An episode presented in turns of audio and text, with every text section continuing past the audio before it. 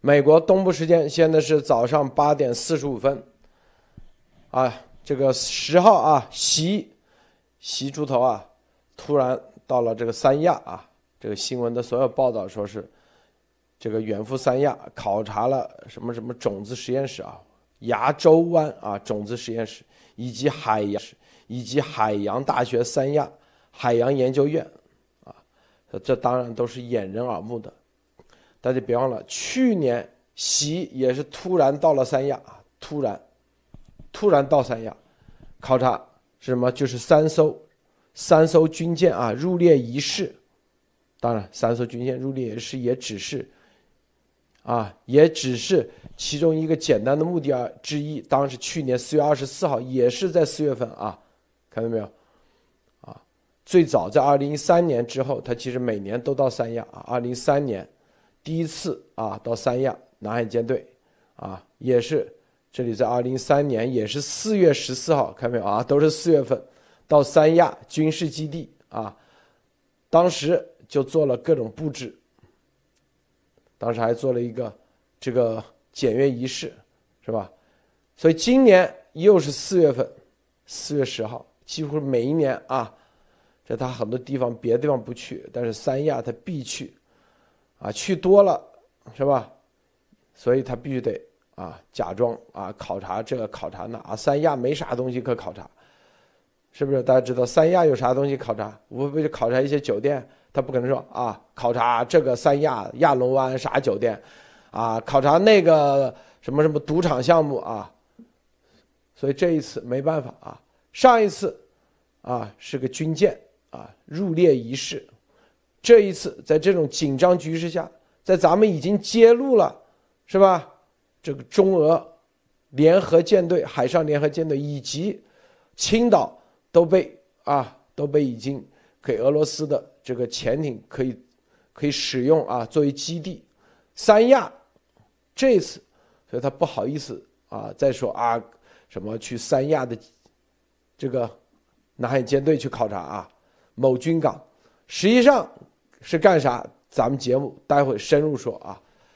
这是因为下一阶段啊，重要的全面的军事行动啊，就跟去年年底的十二月二十七号到中部战区联合参谋总部作战指挥中心，当时是吧？作战指挥中心考察一样是吧？你看现在十二月二十七号咱们说完，现在世界啊。到了啥局势？俄乌战争是吧？这一次他到三亚，那绝对啊是意味着接下来海上的开始了啊，海上的开始。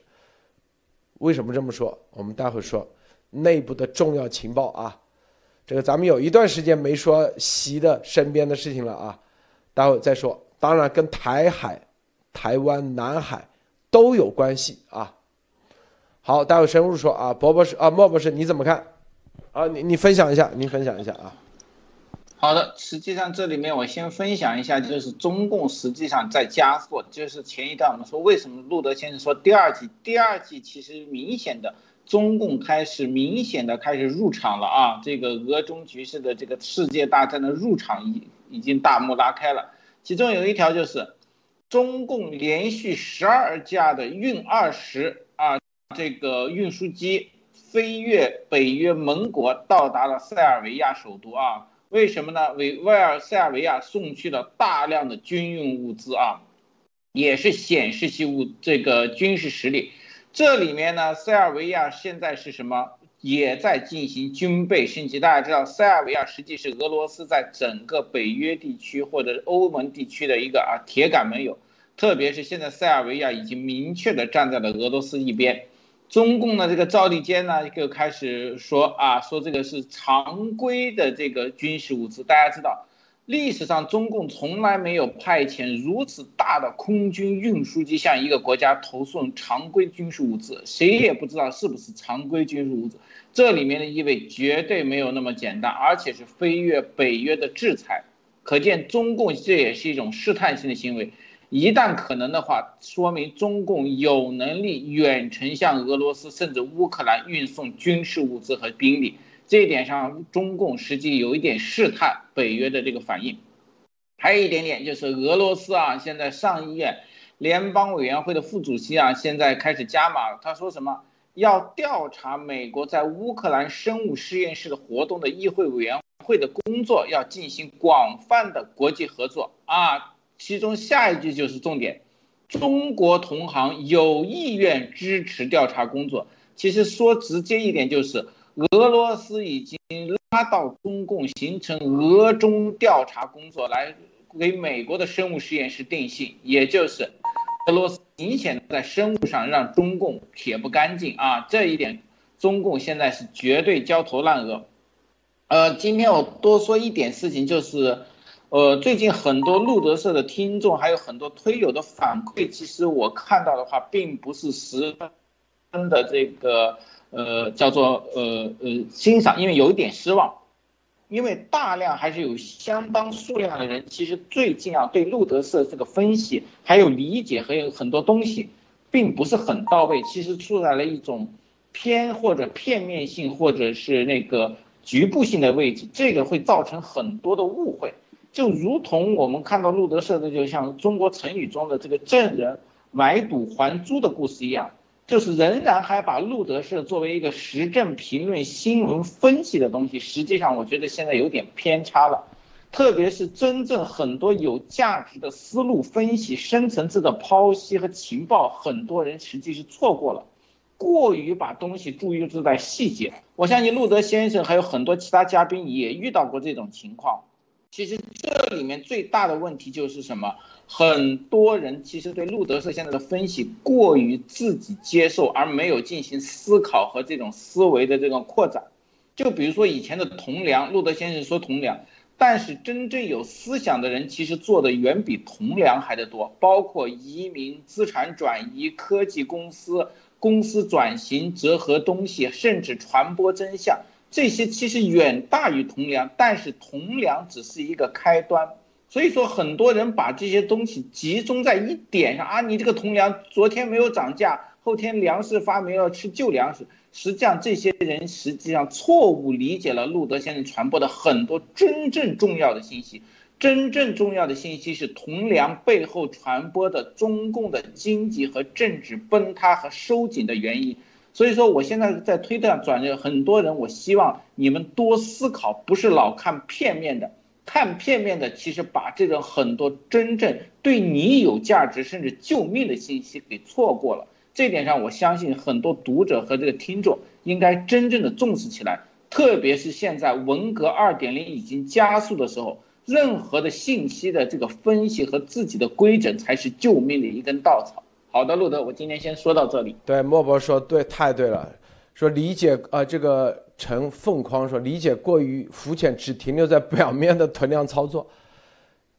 对，你们啊，每天该上班上班啊，该做事做事，是不是？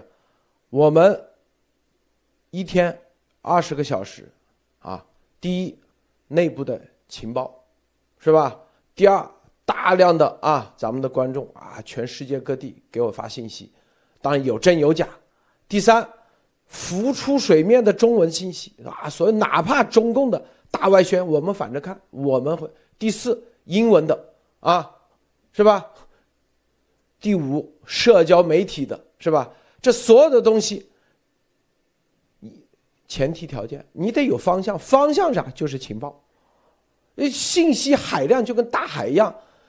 啊，咱们的观众没时间去处理这些、解决这些，通过这里提炼出来东西，梳理出来，然后再验证，然后再找到一个方向。哦，到底未来你是进入中国还是离开中国？到底俄中啊、美中关系怎么样？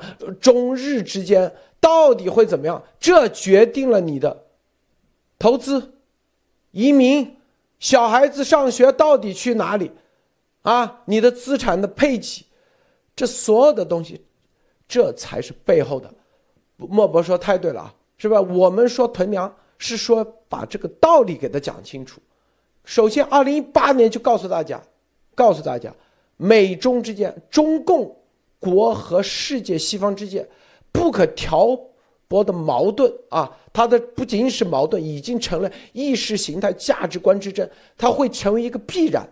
但在人类历史上，两三年那就是啥，就是瞬间啊，是吧？成为必然的时候，它一定会导致这种结局出来。中共要解题，中共，我们之前一直说，习要解这个题的唯一，那就是中共解体，啊，进入彻底从体制上啊，不仅仅是从经济上啊，体制上彻底拥抱和世界接轨，接轨啊，现在是叫做现在根本就没接轨，只有最多啊市场上接轨，真正的全面的接轨。法治的结果，我们一直告诉大家，什么叫法律、法治？你的契约、你的地契，你在西方有没有承认你的地契？不承认，就是因为法律不接轨，全面的接轨才能解这个题，是不是？啊，才能啊，跟西方全面。一旦接轨了啊，你就可以避免和西方的这个冲突。但是我们告诉他，习怎么解这个题？他是拥抱俄罗斯。这就是矛盾中，你看，这就是饮鸩止渴。拥抱俄罗斯，它可以暂时解决一下他的项上人头，明白不？但是根本上百分之百解决不了，必然导致更惨烈的北朝鲜化。因为俄罗斯它的整个的，无论它的民族主义、它的路线、它的所有的几百年的扩张主义。已经不是这个地球的文明的主流，它不可能有大多数人会选择这条路，所以他选择那个，他必死无疑。俄罗斯这条路都已经走不通，他还跑到跟别人俄罗斯那个，啊，是吧？不管俄罗斯什么前苏共啊，共产主义还是前沙皇体系，还是说现在解体的之后的所谓的啊这么假民主，他有任何科技上的发展没有？啊，他。去选择那个，用所谓的强权，用核武器，所以这些逻辑要真正的明白，他必输无疑，必输的结果。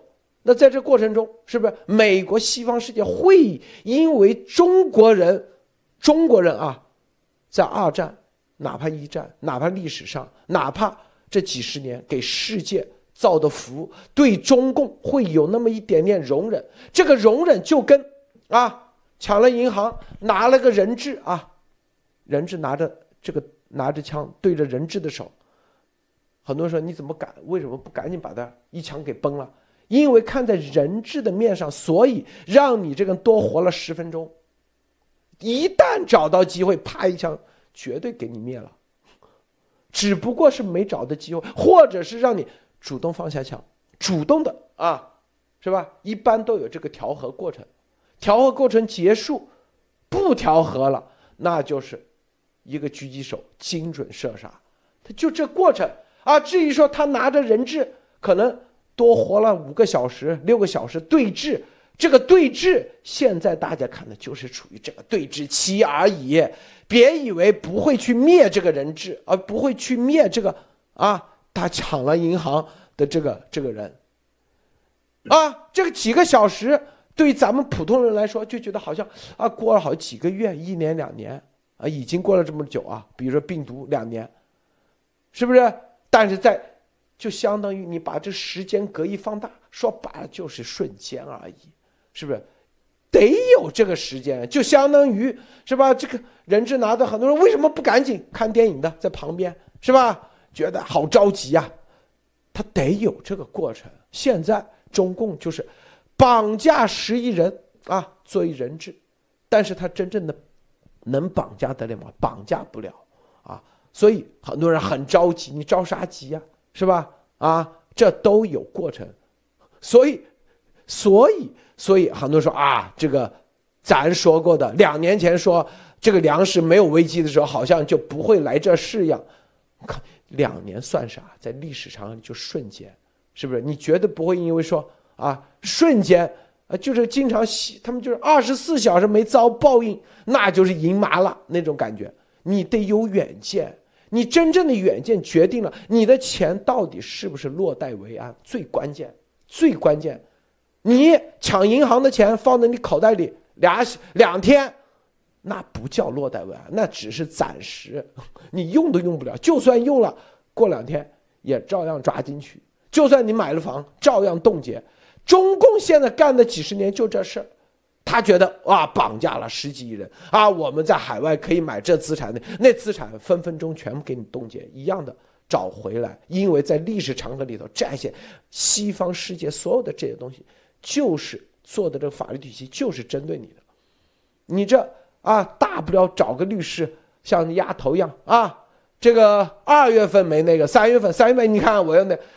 他几年时间对于西方算啥呀？啊，根本不算啥。别人做一个项目几十年的多的去了，别人的时间概念不是你中共的这个时间概念，别人的时间概念是一代一代一代，别人他的所有的宗教包括传教士一代代几十年，一代一代的，它是一个这样的概念啊。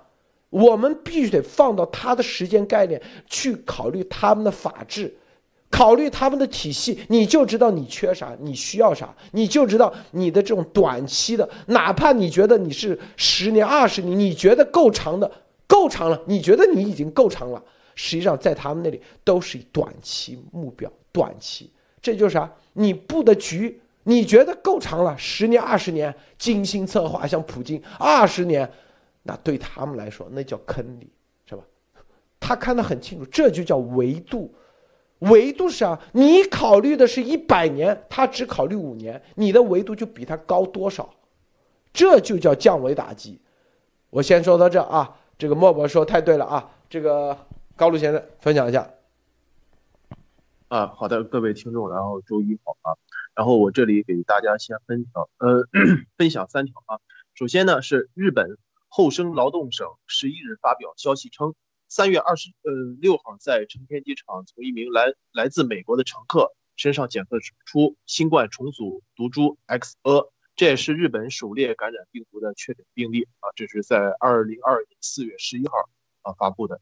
然后还有一个消息是啊，已经对俄罗斯呢进行了就是五轮制裁的欧盟呢，然后根据呃就是丹麦外交大臣和立陶宛外长的当天在十一号的一个透露呢，欧盟准备针对俄罗斯。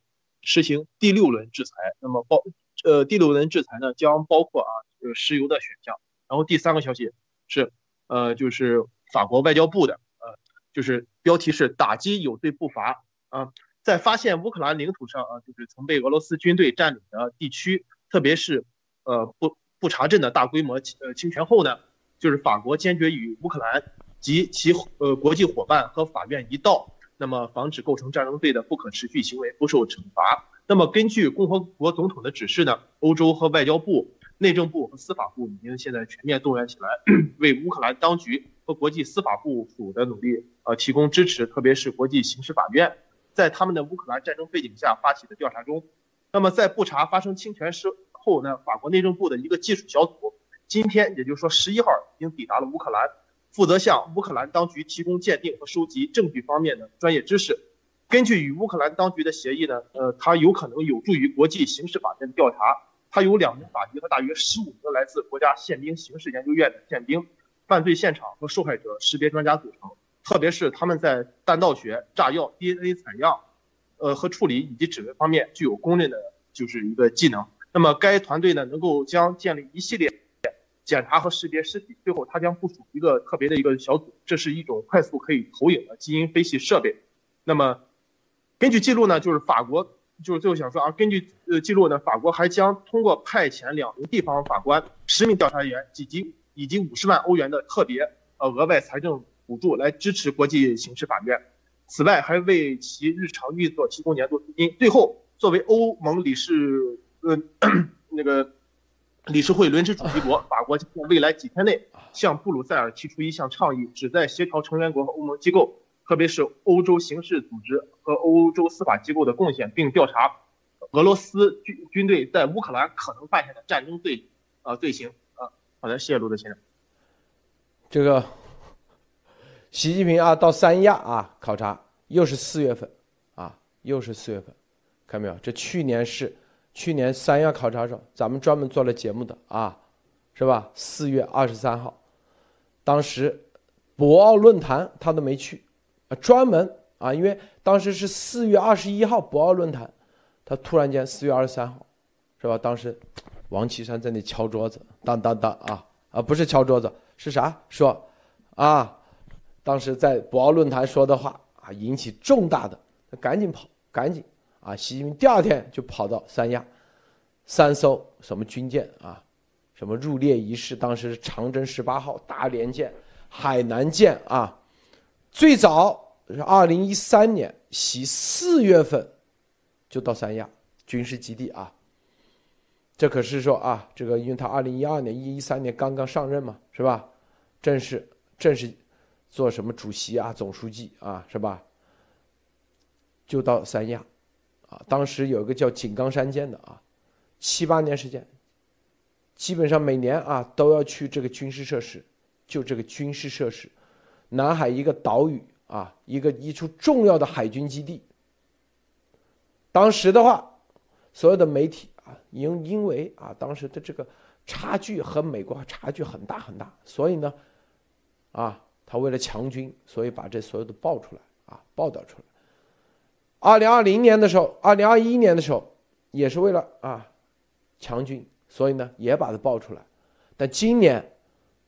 他一样的也是去这些地方啊，但是更秘密的地方也去了，啊，在这个紧张局势、紧张关头，他可不敢啊，只能说什么去三亚、牙洲湾种子实验室和三亚海洋研究所研究院啊打这个幌子，实际上就是啥，就跟二零二一年十二月二十七号到中部战区联合作战参谋总部指挥中心考察。一个概念，啊，三亚，当然三亚主岛南边有个岛，那里就是啊南海舰队的所在地啊，在那里的话啊，那里有那那也是山山里头啊，有很多这个就是啊核潜艇啊，我们说青岛啊，青岛是吧？被俄罗斯已经作为这个基地，三亚是早就早就俄罗斯啊。作为基地了，但是呢，之前啊只是做一些简单补给，但现在是正儿八经啊作为基地，作为重重要的这个叫做啊这个相当于就是合合仗啊合仗军演，是不是？大家看啊，海上联合二零二一年的联合军事演习，当时在俄罗斯比的大地湾，就是在啊东北亚，就日本海过去一点，当时是吧？北部战区海军副司令员和俄罗斯太平洋舰队滨海，这是在二零二一年的十月份作为军演。二零二一年之前最后一次军演是二零二一年八月份，啊，六十四那个旅，现在就是在乌克兰战场布查大屠杀，就是那个摩托化旅，等于说那边一演习完就直接奔赴战场了，你想想嘛。二零二一年八月十几号演习完，我们算他九月回去，回到你东部战区他的基地休整一下。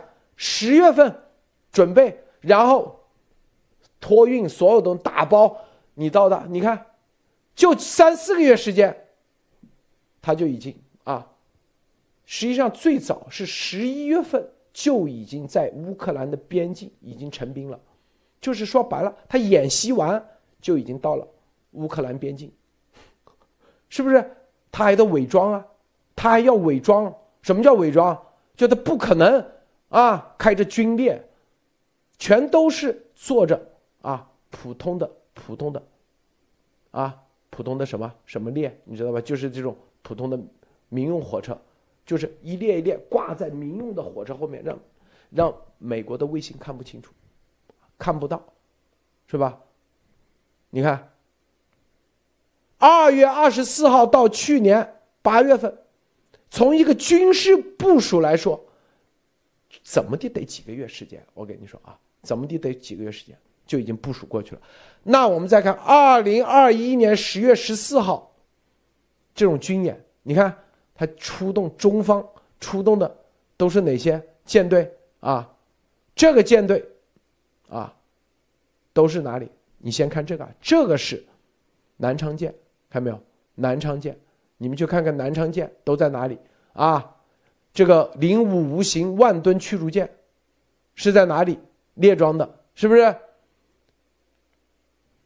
然后接着啊，二零二一年啊，除此之外啊，这还有一个二零二一年、二零二二年啊一月二十号，在俄罗斯、伊朗在印度海海上军事演习，看到没有？演习完直接就奔赴了啊，他们的战场就跟那个六十四那个旅一样。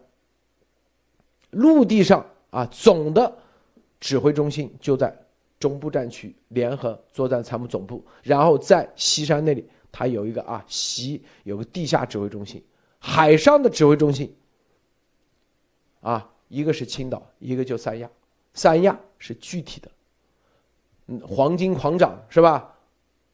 这就告诉你，你看啊，这个军演和陆地的军演相差多久？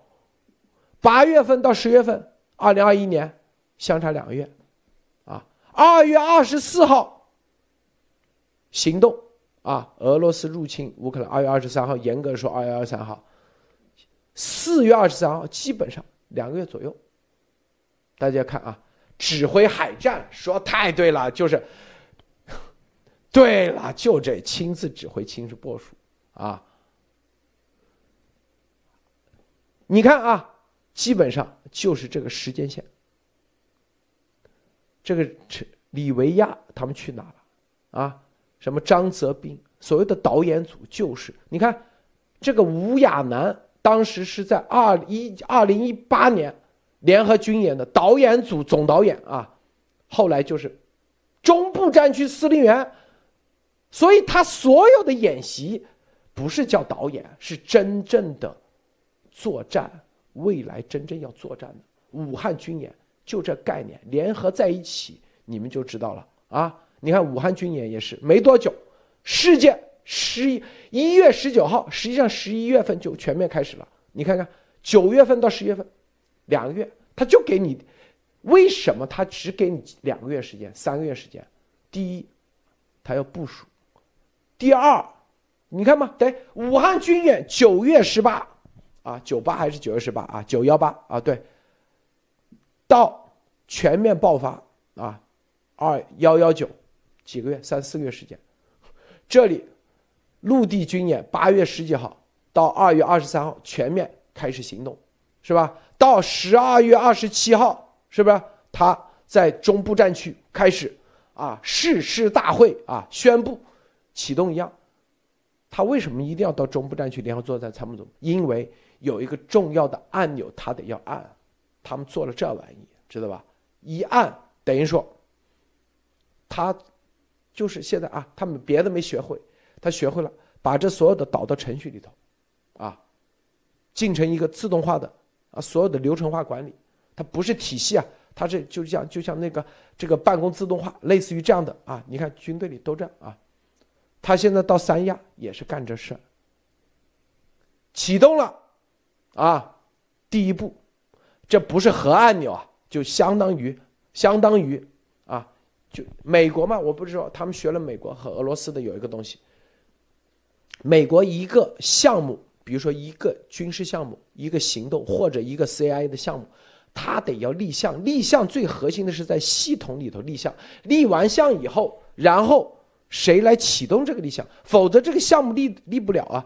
这启动就得啊，最高授权，比如总统来启动。启动的时候，资金、人员调动，啪，就跟就跟啥，就跟这个应急管理部一样的，是不是？啪，他跳出一个，弹出一个点，谁谁谁该上了。他他做的一系列这样的啊，这就叫啥？这叫之前所做的演习，就是。对所有的指挥系统，它必须得完善。现在的作战不是之前二战的时候啊，拿着一个地图在纸上，这个这样走，那个那样走，那叫大纵深作战原理。现在都早就不是了，现在就是啊，是不是？所有的后勤，啊，你的信息网络，因为混合战嘛，病毒调动是吧？然后。啊，各方面啊，军队的调动，然后甚至他得这样打，是吧？所以这个项目的启动，三亚就正式开始了啊。接下来，接下来要不了多久，大家看啊，海上海上的事可能就出来了。这个这个莫博士分享一下，点评一下啊。嗯，这路德先生说这个情报很可能非常的大，就是大家知道。即使是武汉还有西安分成内部，中共国内部的所有的战略的调整，习是亲力亲为，但是习很少离开他的老巢啊。这一点大家知道，习在内部其实他会派遣自己的心腹去做。这次居然奔赴三亚来启动一个大的军事项目，这个绝对不光是中共。大家知道，如果只是中共的话，他的圣旨或者他的特殊的这个。代号命令送达就可以，那只有一种可能，这种我个人觉得这种项目的启动是多方的，也就是说由俄至少有俄罗斯或其他的军队在里面，这是一个国家级的联合项目，必然是亲自到，就是这个项目，俄罗斯一定要看到你的最高统帅给予命令，人家才绝对相信这个大项目的启动，就像什么中共喜欢搞的。啊，国际项目一定要什么投啊，这个一把手亲赴剪彩一样，这个相信，我觉得陆德先生说这个，这绝对不只是中共自己的军事核武，一定是以俄罗斯和中共联合主导，而且级别非常高，很可能那边是拿到普京的命令，这边要习同意才可以联合。那么，如果到国家领导人亲自启动的项目，我相信他在整个南海和海上的动作绝对不会小，很可能是中共核心的军事啊军舰、海军要倾巢而动，俄罗配合俄罗斯达到某种军事目的，也就是说，东亚、东南亚地区，还有太平洋地区的。真正的海战的第二阶段和这个战争的扩大化已经是什么开启了？习这次绝对是什么直接入场？好的，路的。这个有个网友说，包子是不是坐在作战指挥中心观看？我跟你说啊，中国啊最牛的一个部队叫做幺二七师啊，在洛阳安乐窝啊，安乐窝第一代的作战指挥中心啊，作战指挥中心。是不是？当时那个什么师长那个最原始的，是吧？在九九年的时候啊，九九年他们怎么做的？后来到河南省军区啊，作战指挥中心咋做的？当然，他是不断升级，不断的那个啊，不断的啊，投入大量的钱，专门做作战指挥中心。因为这个作战指挥中心就是把各种信息信号调进来。习上台以后，之前根本就没钱啊，军队啊没钱啊，是吧？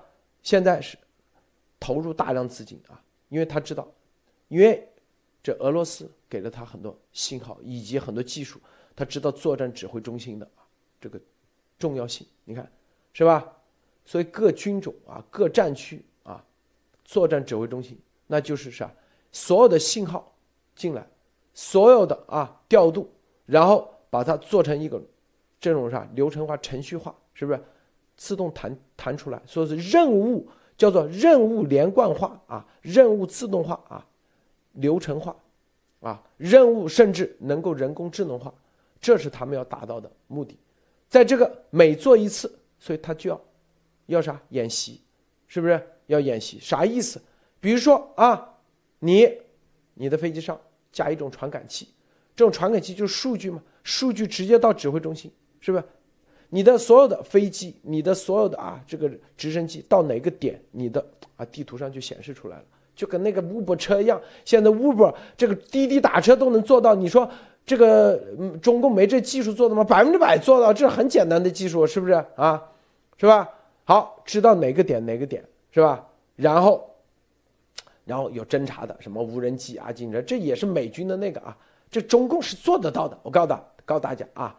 对包子的数据链是吧？美军啊，无人机，啊，通过红外啊，通过这个温度感应看对啊，敌人到底在哪个点哪个点有多少啊，都在哪里？是不是？啊，这可以做到，这绝对是可以做到的，是吧？然后把数据反馈到指挥中心啊，然后是吧？这里直接下一个指令，是不是？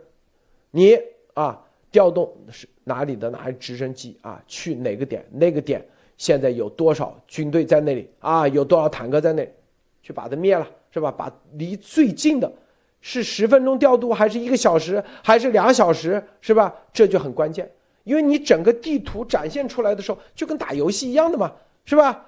啊。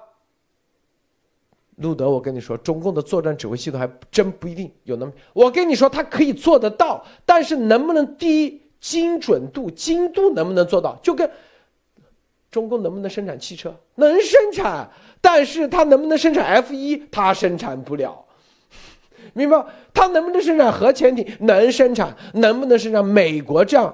他生产不了，他能做到，啊，你啥？他手机他也能做到，但是。它就是缺的精度，精度是来自于啥？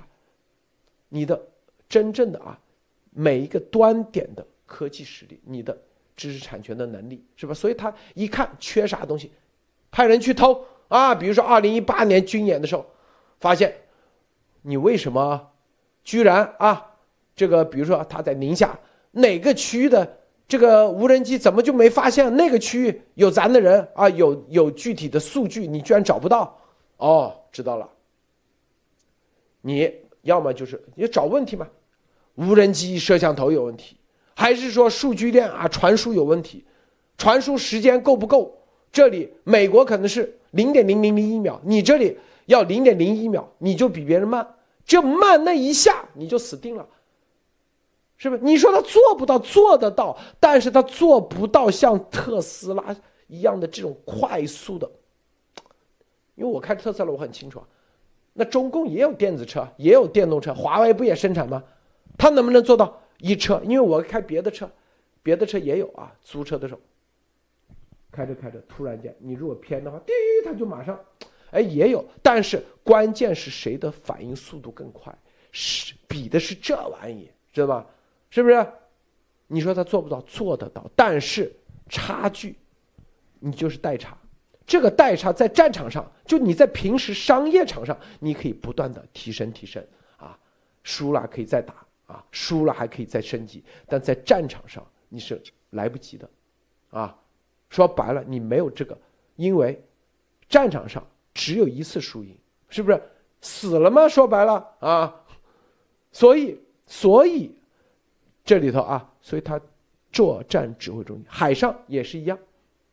三亚它也有个这指挥中心，指挥就是海底的啊，他们的一些布局啊，长期的，给他一些信号啊，一些声呐探测，以及它的核潜艇的各地的啊布局，他埋了很多潜艇放在那里就不动，就跟刺客一样，是吧？长期的放在那里。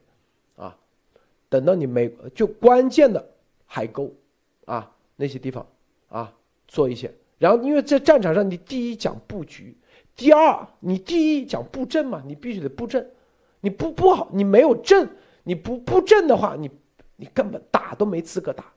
第二是吧？讲啥啊？讲出奇是不是？第三讲啥？心理是不是？你的出奇让对方啪一下。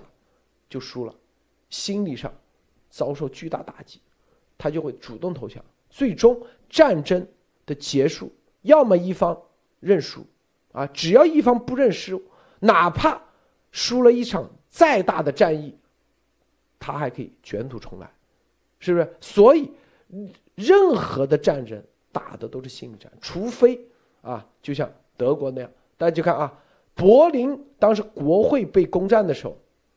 整个德国还有多少领土，你知道吧？整个北欧，啊，全部都是，还有几百万军队，啊，他的油矿、油田啥都那个。日本当时投降的时候还有七百万军队，上千艘军舰，啊，包括各种舰艇，啊，七百多艘军舰艇，还有七百万军队。核心是啊，一击制胜，心理防线的崩溃，这是关键点。这是战争的最重要的要素，而不是说把别人对方杀的一个人都没有，而是让真正的心理上彻底认输。啊，英法之间，你看，亨利五世，亨利五世啊，年纪轻轻，率领英国大军啊，入侵法国，当时是吧？他就打心理战，啊，有一个城堡，他就连续一个月啊，只有三架这个叫做攻城的那种扔石头的那个东西啊，连续这里在外围围城的时候打不进去，不打，但是他们正在商量说：“哎呀，我们你看再继续这样下去，咱们这个啊补给肯定不够。”但是没想到对方。投降了，就城墙里的人主动出来投降，这就是心理战。然后后来打法王，那的查理几世是吧？啊，一次战争就一次战役啊，把法国打，当时他的那个什么骑士打残，打残，就就投降。所以心理防线，是吧？所以舆论攻势、网络战、信息战，这是极其重要的认知领域之战，这就打的对方的心理防线。啊，对，狮王，狮心王查理理理查，所以大家知道啊，你看这他们，我为什么说一定要小心他们的出奇制胜？因为美国的防线，这个国际秩序防线是很长的啊，它是精心布局，啊，从长远历史上那他们必输，但是短期内他会啊给你了个突然袭击。就像幺幺九，如果不说它就是一个突然袭击，对美国绝对啊，医疗体系整个产业链是一个巨大的冲击打击，是不是？就像这个乌克兰一样，如果不提前啊做好准备，那他就是一个突然袭击。他突然袭击，那泽连斯基可能就直接被斩首了，是吧？甚至被关起来了，是吧？主动啊跟那个都有可能，所以提前准备这就是情报。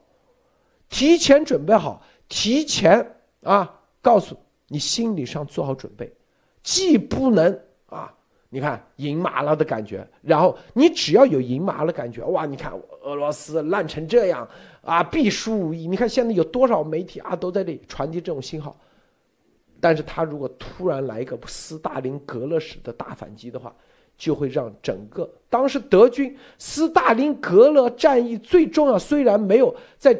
整个战略上搬转，但是在对当时德军的整个的心理防线是一个巨大打击，他对德军的体系，啊不信任了，就你的情报，你的什么侦察机居然这都看不到，然后对苏联的这种神出鬼没产生有一种恐慌。知道吗？就打仗，就你打仗，只要打到恐慌的时候，我告诉你，就不知道到底对方会不会突然间又出这里又出来一个，那里又出来，我们居然这么先进的技术都找不到你，都查不到你的时候，他就会产生一种恐慌，心理上，心理上一旦恐慌，你的做的所有的决策就容易被他啊牵制牵着走，他可能啊，斯大林格呢是两百万就把你打成了心理上的这种阴影的时候。是不是？他回头，可能就跟张飞一样啊，就赵云一样，拿两个马是吧，在后面扫一扫，造制制造成百万大军啊，那种感觉，就容易打什么？就是诸葛亮的，啊，空城计，他等于他就可以用很小的资源、很小的兵力调动你，啊，来回疲于奔波，就跟打网球一样，是吧？一方这调调到左边，你。跑左边，掉右边，跑右边，来回跑，消耗你体力，最后一击制胜，你心理防线的崩，这个彻底的崩塌，他们是干这事，所以这次三亚，我为什么咱们又叫做习成的内幕，就是告诉全世界，这个他要准备开始了。至于南海、南海啊和东海、青岛的区别是啥，我们待会深入说啊，这个。高露先生，有没有哎有没有什么问题啊？呃，没有，我就那我就先说一下吧。就是说，呃，大家也都知道啊，就是中共呢，它现在是在青岛沙子口啊、海南亚龙湾啊、大连小平岛有三处啊核潜呃核潜艇基地。那么，它这个海南三亚呢，它是在就是根据中共海军的它这个就是暴露出来的信息是，它是在亚龙湾个龙坡。他们是隶属于南部，就是南部战区呃海军海军的潜艇第二基地。那么它这个潜艇基基地呢，主要是是零九四和零九四 R 为主的这个主要的一个战略潜艇。而且它是这个，就是我看了资料，它是亚洲最大的一个核心基地，同时有四条的那个潜艇用的这个栈桥，呃，同时可以停靠十六艘。那个它这个坐标是幺八二呃二幺五七零三零幺零九六九幺九幺四九，这都是它的坐标。它这个嗯基地的它这个司令员是是一个少将，可见它这个级别啊是一个军级单位。同时，我觉得习近平他还会去一个地方，呃，是，呃，一呃，就是海南三亚综合保障基地，它是一个航母保障基地，那个司令员是是一个就是师师师长级别的。那个我这里想曝光一下，就是之前他这个就是，嗯，怎么说呢？因为我就是我姐夫和我的表哥，他是也是青岛二航校的，都都是一个团体，他们那时候就告诉我，就是中共的，就是。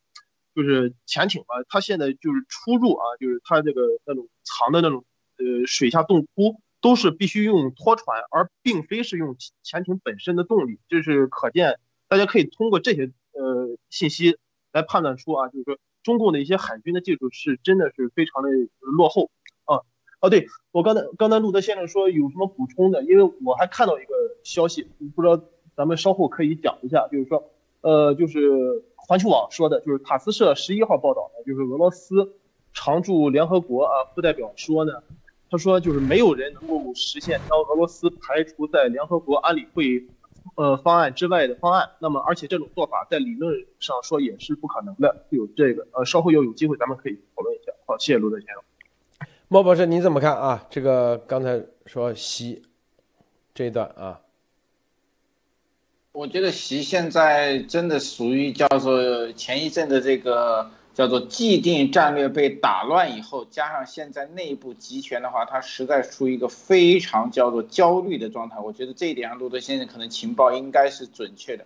那这样的话，他处在一个问题，就是说在这种焦虑的情况下，他只有两条路，一条就是退缩，彻底的开始跟俄罗斯弄，然后转向投向西方。但是从现在的迹象来看，包子绝对是铁了心了啊！没有找到这个刹车，只有找到油门，那只能做另外的一个选择，就是横踩油门，而且这个油门一定要跟什么普京同时踩下去，他才有信心。也就是说，他现在做的事情已经是基本上是要把底牌都要撤撤，就是彻底的入场了。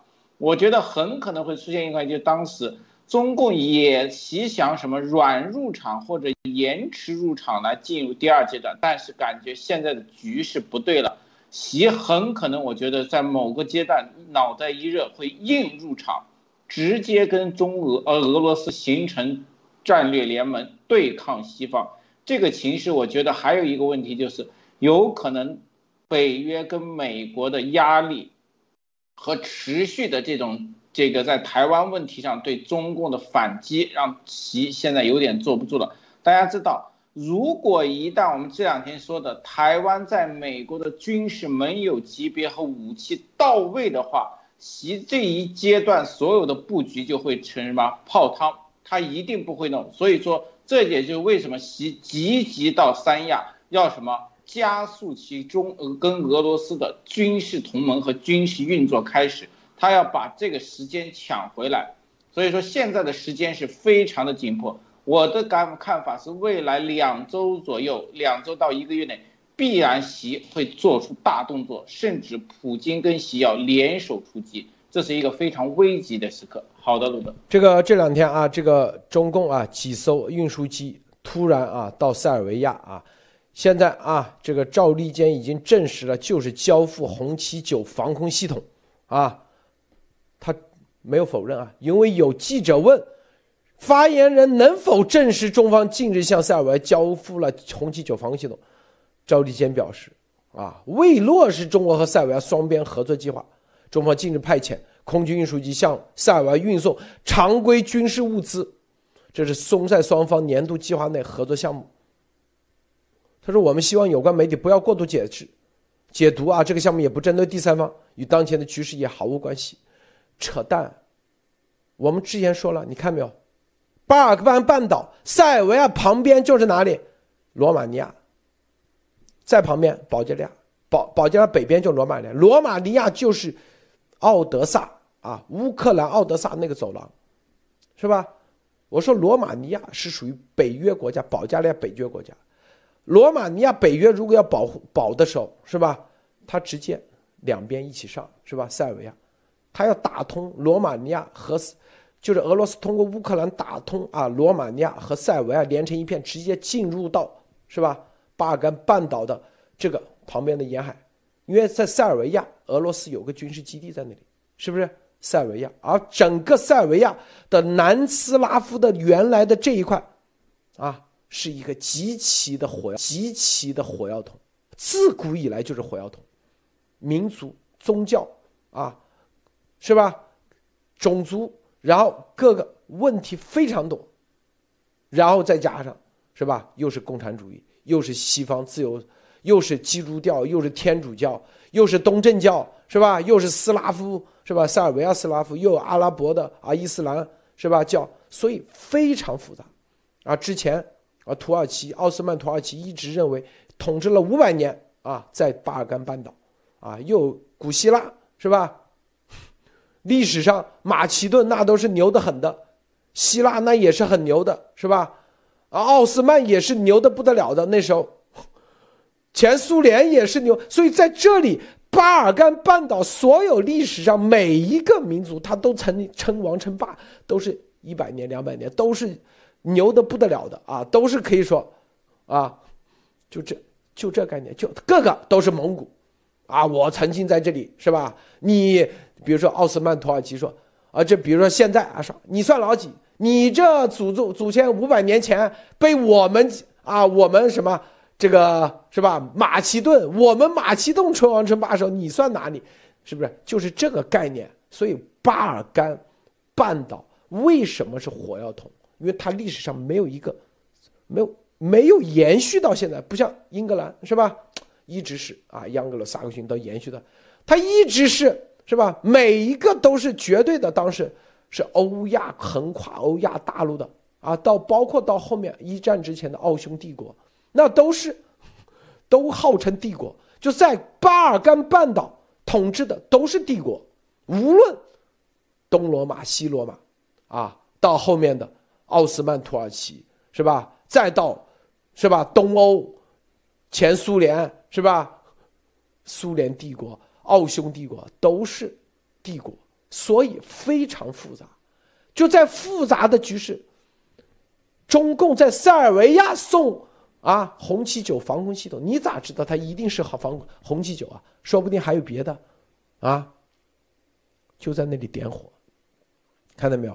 这就是我们之前说，三四月几号咱们说了，俄罗斯一定会入侵罗马尼亚北边波罗的海，南边就是世界局势，它一个一个点，习这次到三亚就是进入到第二阶段，说白了。真正的骑兵是啥？就是他的海海底的核潜艇的量。出奇制胜的奇是这个。现在所有的就是调动啊，因为陆地的热战，你像乌克兰，他打不赢，但没事儿，他不需要打赢。二十万让你世界的经济进入啥？你看看啊，二十万军队，让你世界经济进入的粮食价格现在是最高阶段。是不是？再点一下，我跟你说啊，所有的股市啥，是吧？你，他只用二十万，把你乌克兰几千亿、上万亿资美元的资产，直接给是吧？毁掉，是吧？接下罗马尼亚，然后让你美国，你看印度是不是？风向到处啊，到底跟着谁？在这里头。进入到新加坡、印度是吧？这些国家，这风向经过几轮投票，就看得出来了，是不是？然后啊，全世界啊，西方的国家提心吊胆，是吧？提心吊胆，这打的都心里。那罗马尼亚他送物资，结合习，你看这所有的动作的开始，啊，到三亚。这就是下一阶段，下一阶段啊，包括昨天啊，俄罗斯换了将领，这是基辅独立报说的啊，重新部署战法打法，乌克兰所有的城市都遭受了空袭警报，所有的之前只是几个啊，现在所有的全面啊开始进，这也是一个威胁。当然了啊，是吧？他就是用导弹，导弹是成本最低的打法啊，它不需要地面，是吧？这空就是飞机都不要飞啊，直接我就用导弹给你射，给你一个个射过来，是不是？这导弹就啥？就跟之前的攻城的那种啊投石器一样的，啊，这边喝着咖啡，那边投石器一个个扔过去，是吧？看着，扔到你最后心理防线崩溃，主主动，那个是吧？这就是进入到了第二阶段，第二阶段，所以这习这个风向很关键啊，很关键。这个莫博士你怎么看？是的，这点上我这两天看到的新闻就是这个泽连斯基在跟整个的所有的欧洲的现在很多的议员，包括瑞典的啊这个跨党派的议员也到了，但是泽连斯基表示的问题是非常的严峻，并不是说得到不大量的北约政治家的支持而开始有点自满，这点上我现在有点蛮欣赏的，他很务实，他的道理很简单。现在他说，乌克兰真正的结局在哪里？艰苦的战斗在未来。未来什么？如果美国的重型武器的支援不足的话，乌克兰可能会抵挡不住。这一点上，我相信他的情报已经大量的支持，包括北约也很清楚。为什么是重型装备？重型装备意味着俄罗斯开始拿出重要的底牌啊，这种大型的轰炸和导弹。这个时候，光靠这种毒刺和单兵系统已经不行了，必须是成系统化的。也就是乌克兰的意思很简单，这个台湾级别的防御体系啊，这种几千万级别的防空体系和整套的体系，乌克兰也应该拥有，不然的话，俄罗斯的这种方案很难抵挡得住。因为俄罗斯如果用这种方法让短时间拿下乌克兰的话，那么对整个欧洲，包括这个罗马尼亚，相当于东欧的北约部分，将会全面受到压迫。大家知道，塞尔维亚跟匈牙利如果反水，相当于在整个北约防线打开了一个大大的缺口。这个缺口让什么？让俄罗斯的所有的这些重型装备可以直接对整个欧洲进行覆盖。这一点上，俄罗斯实在是什么？用一种心理战。我只要短时间能拿下乌克兰的或重镇，那么所有的欧洲城市对俄罗斯来说是同样可以如法炮制。这就是心理战和恐惧战和一种新的武赫的方式。这点上，能不能乌克兰能不能抵挡得住，对整个欧洲和北约都至关重要。所以说，第二阶段绝对的激烈程度远超于第一阶段，而且大家不要忘了。中共这个帮手也已经入场了，那么这个战争的扩大化势在必行。那么就看看整个这段时间内一到两周内，北约跟美国的应对和准备足不足够。好的，路德。好，这个这里啊，塞尔维亚，这是这这个这个信号很关键啊，这个信号很关键。所以我们其实就是告诉大家，这个告诉大家啊。这里的所有的啊情报信息，所有的啊汇总以后，大家得出一个你们自己的判断，接下来要要干啥，是不是？不要造造成最后啊，城都封到家里门口了，就像上海一样，然后再说啊，是不是？啊，在那个时候才明白党骗了你啊，党骗了你是吧？啊，然后那个时候啊要去透析的时候，才发现原来啊。这个路德社说的对的是吧？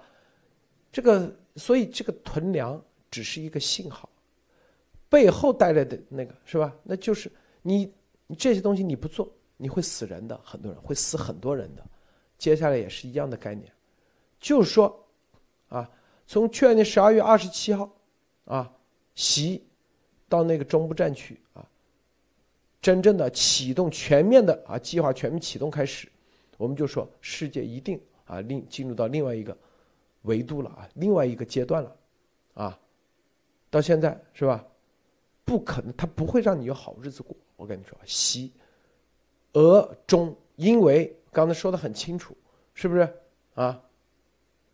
他已经无法转身了，所有的一切他都是忽悠啊，能忽悠美国就忽悠，能取得一些啊时间啊，就是用时间换空间，用时间方式能忽悠你，然后出奇制胜，寻找机会。所有的都是寻找一击制胜的机会。他们现在所干的所有的事，每一件事都是围绕这个来。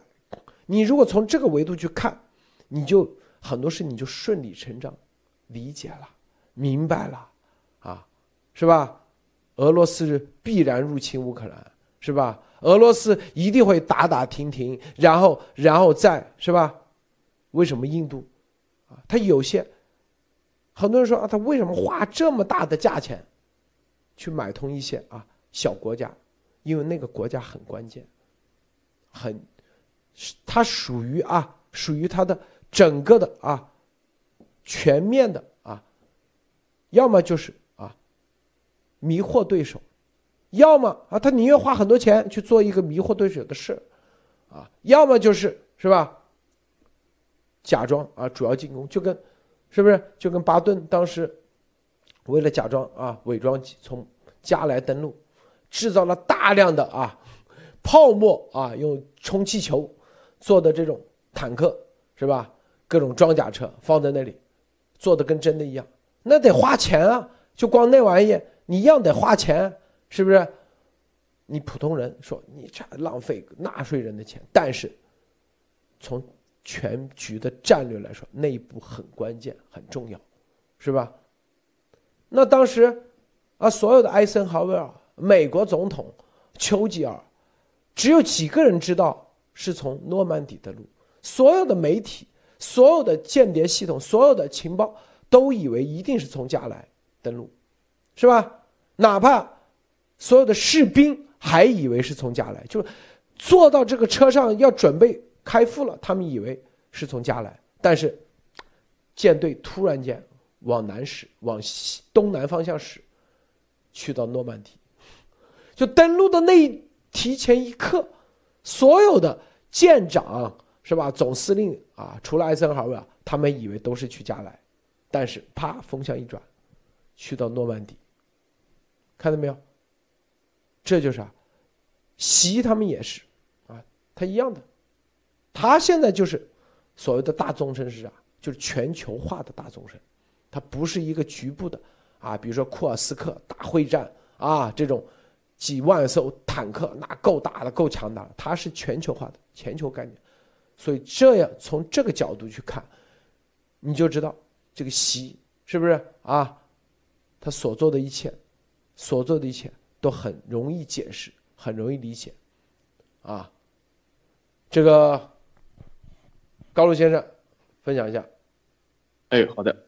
那么呃，我首先说一下啊，就是说大家也都知道啊，就是。通过近期的呃消息报道，那么就是美国众议院议长的佩洛西呢，他已经就是感染了 COVID-19。那么他呢，他呢现在是正在这个就是休息期间，呃，那么他未来康复以后，肯定是要在月底之前，就是我个人感觉肯定还会要去台湾的。那么那习近平呢，他正好利用这个就是佩洛西，呃，就是本来呃应该是在前十号去的，然后呢，正好利用他这个休假期间。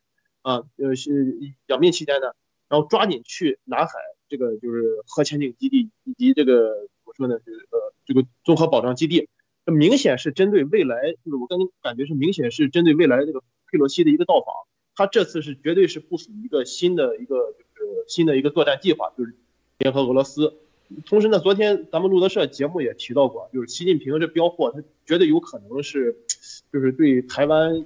呃，进行武力行动，就是只要佩洛西到访，他是有这种有有这种可能的，而而且是为了达到自己就是称霸就是呃称霸的目的。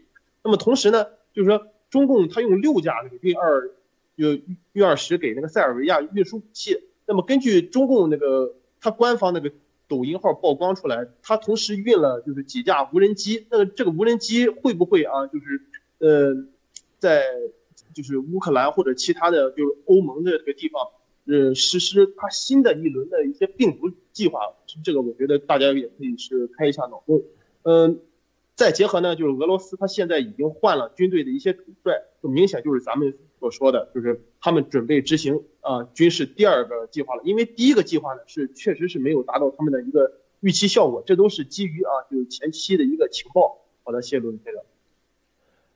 这个啊，第一个计划那绝对是啊没有达到他们的预期的，那是绝对的啊。本来他们的预期是啥，是吧？就是进。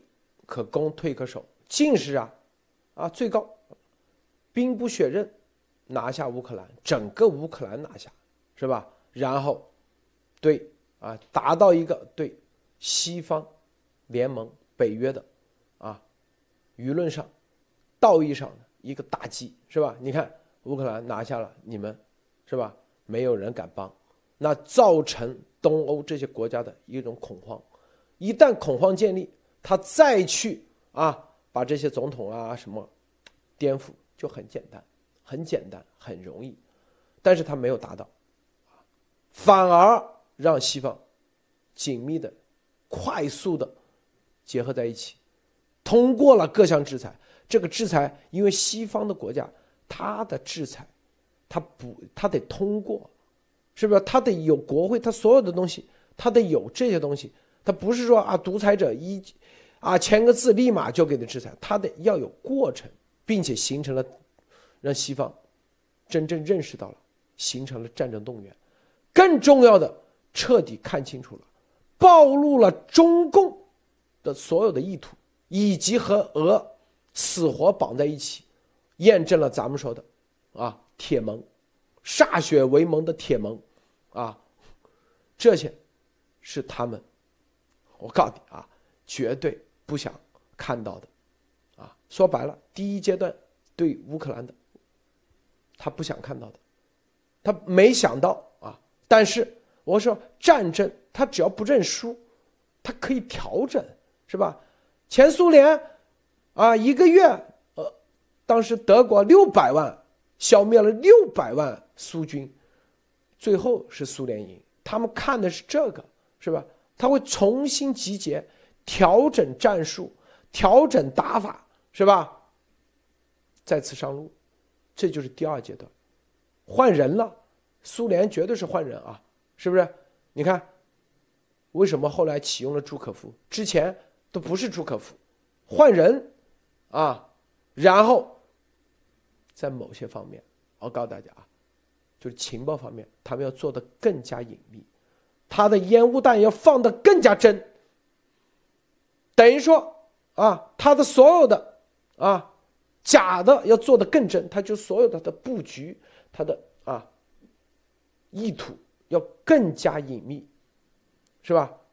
然后啊，他的对海外的渗透更加升级啊。接下来什么美国的政客啊，这个呃这个硬盘或者那个啥都会出来，我跟你说。是吧？第二阶段，对邪恶也在不断进化，那绝对的，不断升级啊，调整呢，是不是？修改啊，修改作战方案，作战方案修改完以后，然后导到系统里头，重新那个，是不是？因为之前他们的方案是啥？西方没有警惕，打一个突然袭击，就闪电战。实际上，这次乌克兰一看。啊，不但有警惕，还提前布局，埋下了一个口子，让你钻进去，是不是？啊，就跟那个幺幺九病毒一样，是吧？这就认知预知战。对于我告诉你，现在对于俄中所有的打法，我跟你说啊，能给他看清楚的不多。我告诉你啊，因为这得基于几个方面。啊就算你有情报，说白了，你也是知片碎片化的，啊，美国所有人，所有的情报系统，为什么法国得不出这个结论出来？啊，俄罗斯必然入侵了，因为他们是碎片化的，碎片化都哪个是真哪个的，他也不知道，反正一一网子打下去，把海里鱼全打上来了。至于哪个是，啊。情报太多，就跟你一捞捞了十吨鱼，然后你去找那个真的啊，真正的那个叫做习近平的这条鱼，你能找到吗？你怎么地得啊分解，得花一年时间。等到你一年时间的时候，他已经开始行动第二阶段了。他打的就是海量的信息，叫做信息海洋，造成你就跟你没有信息是同等的。信息过多，信息海洋跟没有信息是一样的概念，是不是啊？真正核心啥是要知道动机以及他的人设，真正要知道动机。知道他是吧？对，性造比，对，就这概念。你真正要知道他到底啊动机、他的人设、他的所有的行为、思考模式这些东西才最关键，是吧？这啥？西方人无法理解，因为这就是欧亚文化的巨大的。巨大的差别，为什么日本叫脱亚入欧？啊，什么叫亚洲思维？什么叫欧洲思维？亚洲思维，我们说很多人一定要以关这个关叫神秘主义，这是很关键的一个词啊。就亚洲，什么叫亚洲思维？啊，你看亚洲所有国家都是表面一套，背后一套，是不是？这就是亚洲思维啊。看到没有？第二是吧？善于玩心理战，啊，用心理战啊，觉得善于玩骑兵，这是亚洲思维。我告诉大家，这是亚洲思维，是不是？然后呢，坚信一种神秘力量可以以弱胜强，这是他们，啊，是吧？你说欧洲，然后说，欧洲思维是啥？是不是？你得宣战，所有的你看英法百年战争，我先得宣战，啊，是吧？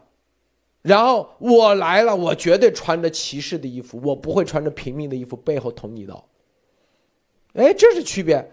亚洲思维是啊，我伪装成老百姓，我用渔船，是不是？我提前，我没给你宣战前，我提前给你做好布局，然后打突然袭击。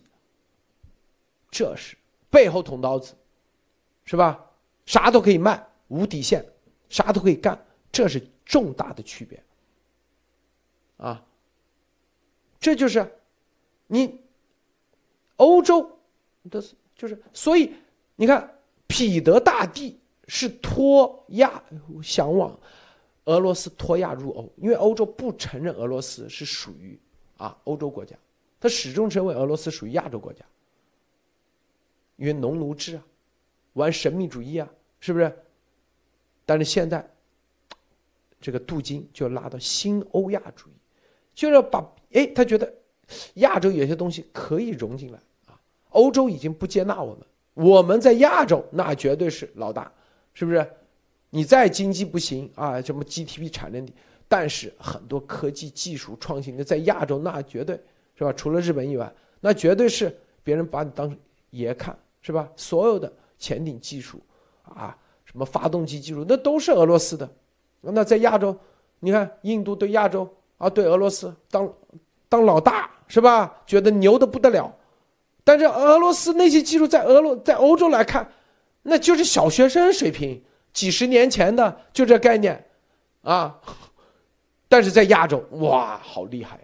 就所有的俄罗斯的科学家、工程师，他们到欧洲去混饭，混不到，混不到饭吃，知道不？你的材料技术跑到德国一比落后，跑到瑞典一比落后，跑到芬兰一比落后，他跑到亚洲啊，除了日本啊，除了日本，因为日本是真正的脱亚入欧了，那哇，好厉害！你还有这玩意，各个把俄罗斯的啊那些科学家、工程师啊，又是啊当做神一样供。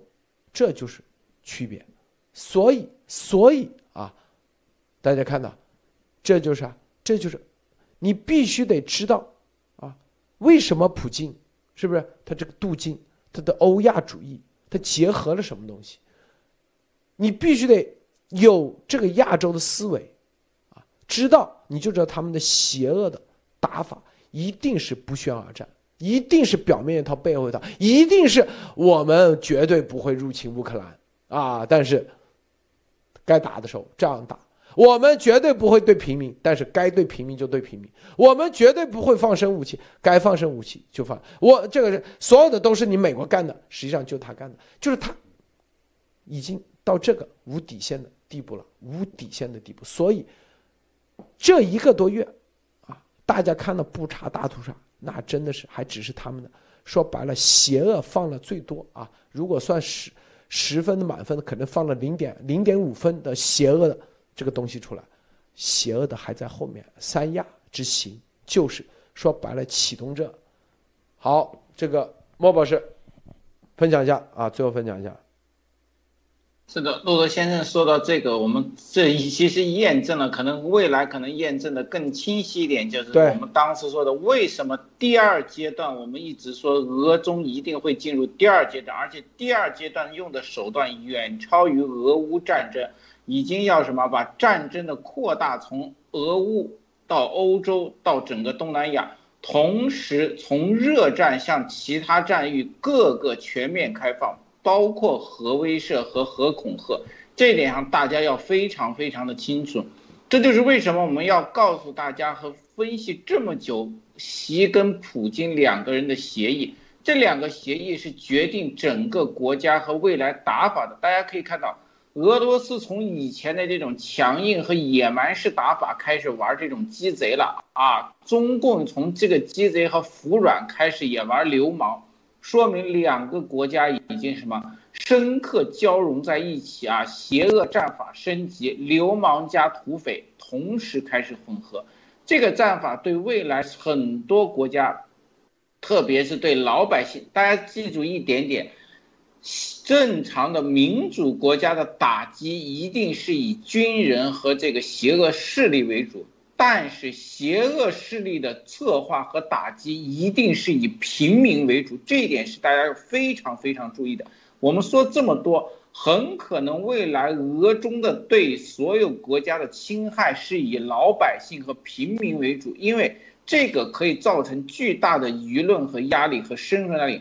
老百姓死的越多，其他老百姓怨声载道，对他们反倒是好事。所以说这里面大家要小心。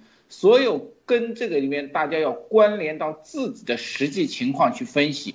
俄中如果扩大战果，对你有什么影响？你有没有办法自救？这个是你们这时候觉得什么？听路德不用考太多，考虑自己为先的一点。还有就是说，大家要注意到，俄中真正的出手，未来升级以后会出现非常多的不可控因素。就是路德先生说，我们可以预警，我们可以提醒，但是什么时候放，放到什么规模，是要看据战争的这个走势和两位这种疯狂领导人的脑子的这种清醒程度，这点上大家要做好一个比较长久的准备。好的，路德。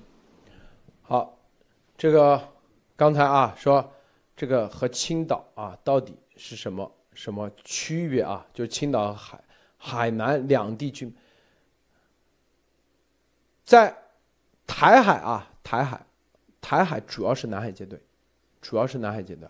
这个东海舰就是青岛那个北北海舰队啊，的那边主要未来主要是照着日本海那边，就是掐断日本海、日本岛和台湾岛之间的关联的联系的啊。但是这里啊，美国的航母在那里已经做了，更是记住啊。他们所有的你海上你是看不到的，你关键是底下的潜艇，潜艇在某些关键海域已经做了布局，啊，做了所有的就藏在那里。你因为所有的潜艇，它只要啊，你像如果是柴柴油电力电力潜艇啊，它把引擎一关，你基本上是没有噪音的啊，你不知道的，是不是？通过声呐是看不到的啊，是听不到的，是吧？然后啊，它如果藏的时间足够长的话，是吧？如果提前两个月，为什么它一般都两个月？因为就柴电潜艇的话，是吧？它一般最多啊，也就一两个月，然后必须得上去穿下去。那核潜艇可能时间长半年，所以它一般都提前提前做好。你如何提前呢？就是你得牵扯美国的航母来回跑，啊，这个舰队跑到那边啊，跑，比如说啊一下跑到东海，他南海就可以布局。等到你南海布完以后，他的东，然后南海再给你搞一下，然后他潜艇又跑到南海，是吧？然后东海他就不就这样嘛？就说白就跟那个小偷跟警察一样的关系嘛，是不是啊？你把这个当做一个小偷和警察的关系，你就知道了，是吧？这里要抢银行，这东城区要抢，先在西城区放把火啊，警察所随于那个，再在南城区放把火，警察全都跟着走了，然后东城区警察不够的时候，那就去抢，抢完以后是吧？大摇大摆走出去，就这个概念嘛，是不是？然后最后是吧？为了让警察心理崩溃，是不是？啊，走之前还。是吧？明目张胆，是不是让你觉得你的智商不如我？你们香港很多电影都这样的，你去看，就让警察的真正的对手的判断案人员都觉得无从追起，他觉得啊这个案子太难破了，根本找不到任何证据，是吧？啊，无法立案，哎，我玩根本就玩不过对手，是吧？然后那个时候他再找个人来跟你谈，啊，谈啥？咱们啊，以后咱们合作来那个，那有些警察他就中招了。那合作是啊，一起来赚钱是吧？我给你信号是吧？你又可以升官，你又可以发财，这就是这个打法啊，是吧？因为他们是，是吧？破坏规则者，永远是共匪的思维啊。好，咱们今天节目。这个台湾又地震了是吧？所以很多事情啊，为了大家看啊，一定会验证咱们所说的。好，别忘了点赞分享啊！谢谢猫博士，谢谢高露先生，谢谢诸位观众观看，再见。